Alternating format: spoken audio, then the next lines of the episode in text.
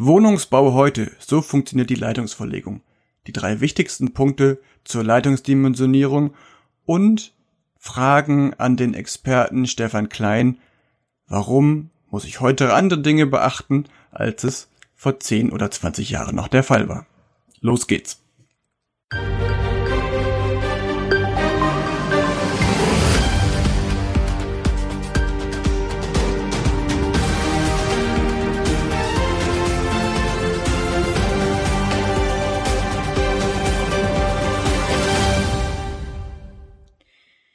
Drei wichtigsten Punkte zur Leitungsdimensionierung im Wohnungsbau sind die Strombelastbarkeit zum Nennstrom der Sicherung, zum zweiten der Spannungsfall und zum dritten die Abschaltbedingung nach der DIN VDE 0100 Teil 410. Stefan, was ist eigentlich mit Strombelastbarkeit gemeint?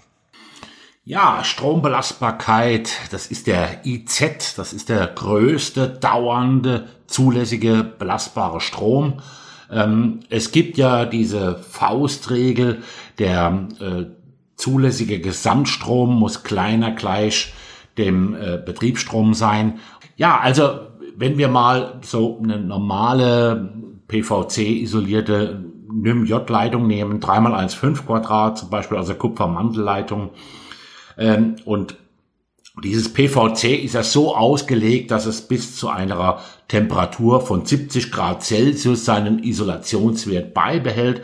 Und man sagt ja, ab 70 Grad Celsius geht der Isolationswert in den Keller. Deswegen ist es natürlich ganz, ganz wichtig, dass man die Anlage so auslegt, dass eben diese, diese Leitung sich nicht über die 70 Grad Celsius erwärmen kann. Man geht von der Norm her von einer Umgebungstemperatur von 30 Grad Celsius äh, aus und äh, wenn man so sagt, wir machen mal eine ganz normale äh, äh, Standardverlegung im, in wärmegedämmten Wänden, zum Beispiel das ist die Verlegeart A2, dann ergibt sich daraus, wenn man dann die Tabelle richtig deutet, dann eine maximale Strombelastung von 15,5 Ampere.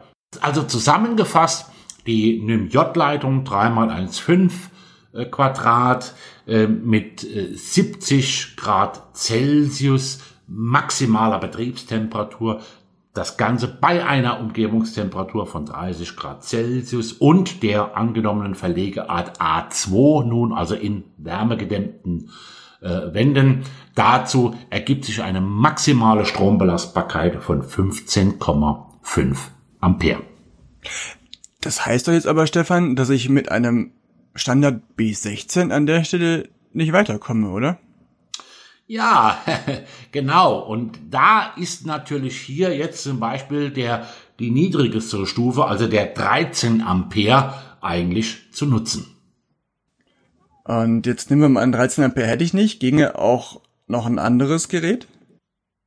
Darunter jederzeit. 10 Ampere auch oder noch niedriger. Es ist ja gerade bei den Kollegen, die im äh, Smart Home, im, in, in der Gebäudesystemtechnik unterwegs sind, also im KNX oder Free at Home, die werden ja auch hier sehr oft und gerne Automaten einsetzen, die hier bei 10 oder 13 Ampere gerade mal liegen, Betriebsstrom, ähm, um eben auch die Aktoren, die jetzt hier auf der Hutschiene gesetzt sind, damit die natürlich auch entsprechend einen Schutz erfahren und nicht gerade mit dem gewöhnlichen B16 abgesichert werden.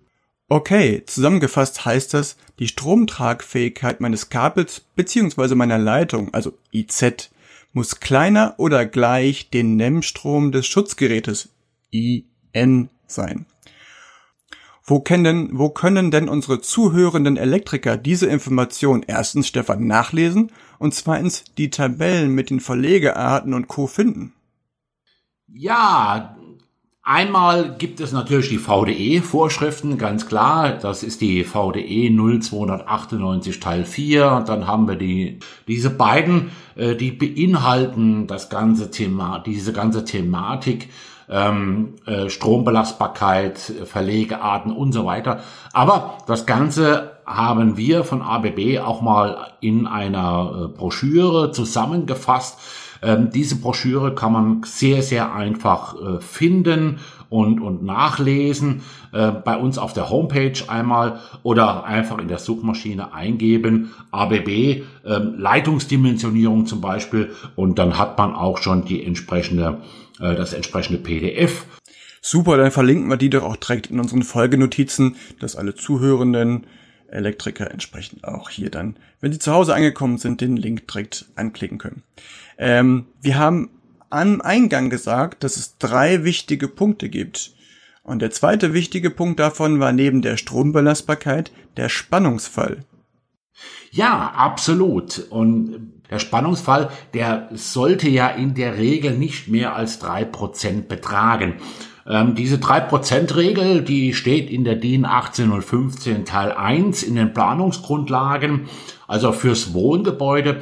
In der Industrie weicht das ab. Da ist es meistens noch sogar noch etwas weniger, weil äh, gerade da im, im äh, hochtechnisierten, hochdigitalisierten Bereich, da sind Spannungsschwankungen noch weniger erwünscht.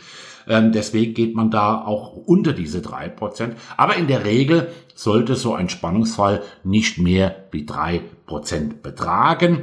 Und äh, wenn man jetzt mal so ein Beispiel nimmt, äh, wir haben ein, ein, ein B16 in, in der Unterverteilung sitzen, wir haben 1,5 Quadratleitung und wenn man da in diese Tabellen des Spannungsfalls hineingeht, da komme ich gerade mal auf eine Gesamtlänge von 34 Meter, die das Ganze, also die diese Norm nur noch zulässt. Also generell kann ich sagen, wenn ich eine Leitung mit 1,5 Quadrat verlege, dann darf die Gesamtlänge von 34 Meter nicht überschritten werden.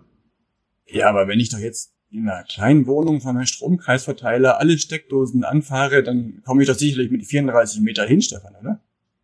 Ha, jetzt wird's natürlich noch besser. Nämlich, diese 34 Meter, die beziehen sich auf 400 Volt. Das heißt, wenn ich jetzt äh, reinen Wechselstromkreis habe mit nur 230 Volt, dann reduziert sich diese Leitungslänge nochmals um 50 Prozent. Das heißt, wir sind dann gerade mal bei 17 Meter Leitungslänge. Und äh, 17 Meter, das ist eine Strecke, die habe ich sehr schnell zusammen. Das klingt anders, auf jeden Fall. Eben.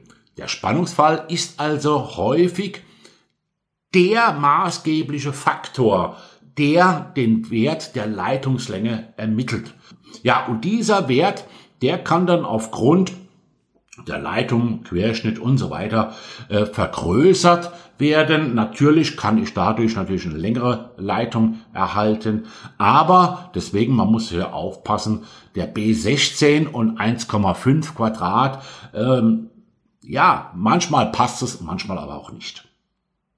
Last but not least, Stefan, als dritten Punkt steht bei uns die Abschaltbedingung nach DIN VDE 0100 Teil 410 auf der Liste. Da aber doch eh jeder Steckdosenstromkreis und Beleuchtungsstromkreis mit einem FI oder einer Kombination aus FILS abzusichern ist, erfüllen wir diese Forderung doch.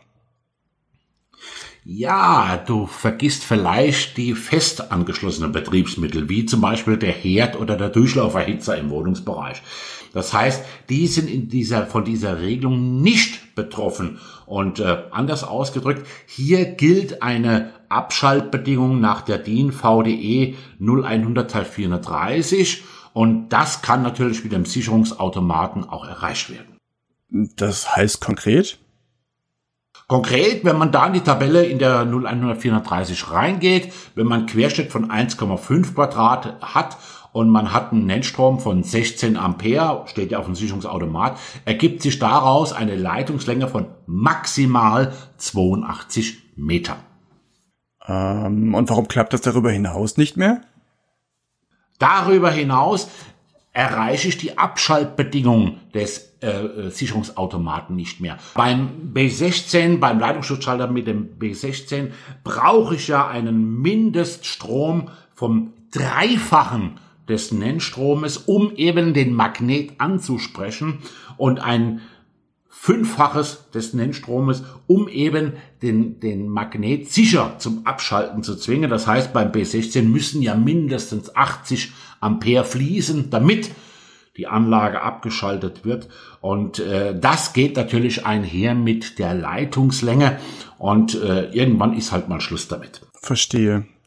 Also zusammengefasst haben wir heute über die folgenden drei Punkte gesprochen, Stefan. Strombelastbarkeit der Leitung zu der, zum Nennstrom eines Sicherungsautomaten, dem Spannungsfall, was meistens der äh, Wert ist, der es am meisten einschränkt, und die Abschaltbedingungen nach DIN VDI 0100 410.